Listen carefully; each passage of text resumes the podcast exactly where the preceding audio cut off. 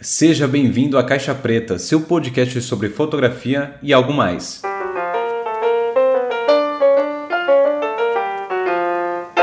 Nesse episódio vamos conversar sobre equipamentos. E aí, você domina ou é dominado por eles?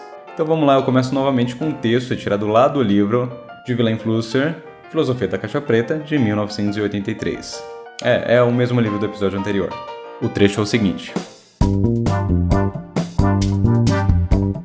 Isso porque o fotógrafo domina o input e o output da caixa, sabe com que alimentá-la e como fazer para que ela cuspa fotografias.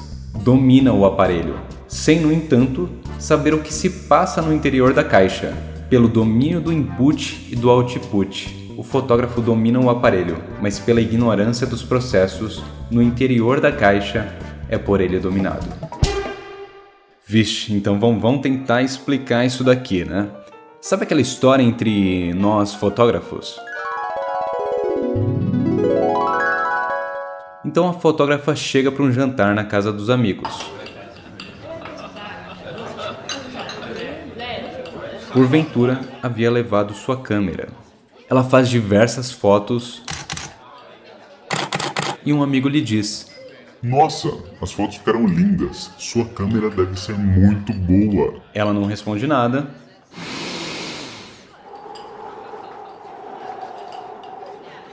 Mais tarde, após o almoço, ela fala para um amigo que havia cozinhado. Nossa, a comida estava ótima.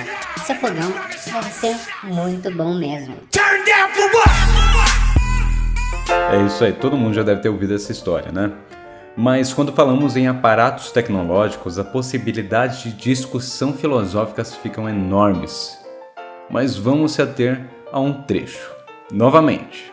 Pelo domínio do input e output, o fotógrafo domina o aparelho, mas pela ignorância dos processos do interior da caixa, é por ele dominado. Então, em tempos que um iPhone já consegue gerar um arquivo DNG, que é um tipo de RAW, cada vez estamos mais próximos de não darmos uma desculpa, chamada modo manual. Sou fotógrafo porque eu uso o modo manual. Afinal, se seu conhecimento sobre fotografia se resume a três ajustes em uma câmera, que tipo de fotógrafo será você ou eu? Olha, vê se você concorda comigo. Hoje, consumimos mais imagens produzidas por aparelhos do que em qualquer outro período da história da humanidade. E diga-se de passagem, nós fotógrafos da era digital temos a oportunidade de produzir mais fotos do que qualquer profissional do século passado. O filme não é mais um problema. Mas qual é porém, né? Diferente dos fotógrafos do século passado, hoje cada vez menos temos conhecimentos de como tais imagens são geradas em nossos equipamentos. Em outrora, reações químicas faziam imagens e aparatos físicos.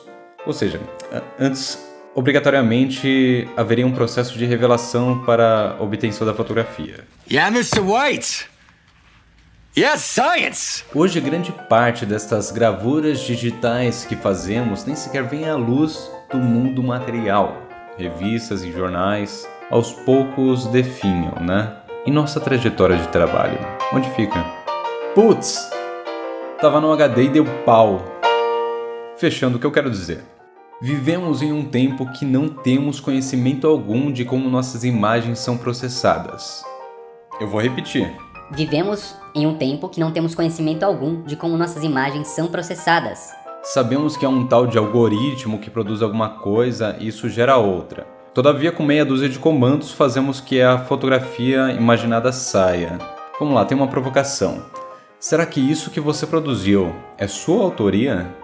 Ou será que tem uma parceria com a fabricante da sua câmera? Será que a Canon é sua assistente?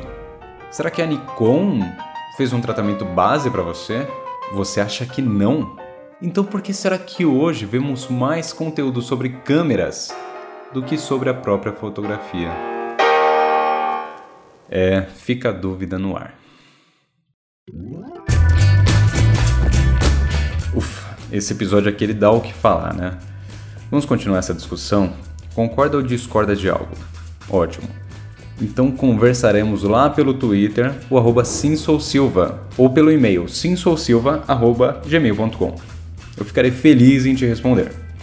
E talvez eu até leia aqui no ar, viu? Caso seja possível, compartilhe esse podcast e avalie no iTunes. Muito obrigado, fico por aqui e até semana que vem. no mesmo dia, no mesmo horário. Tchau, tchau. Sua câmera deve ser muito boa.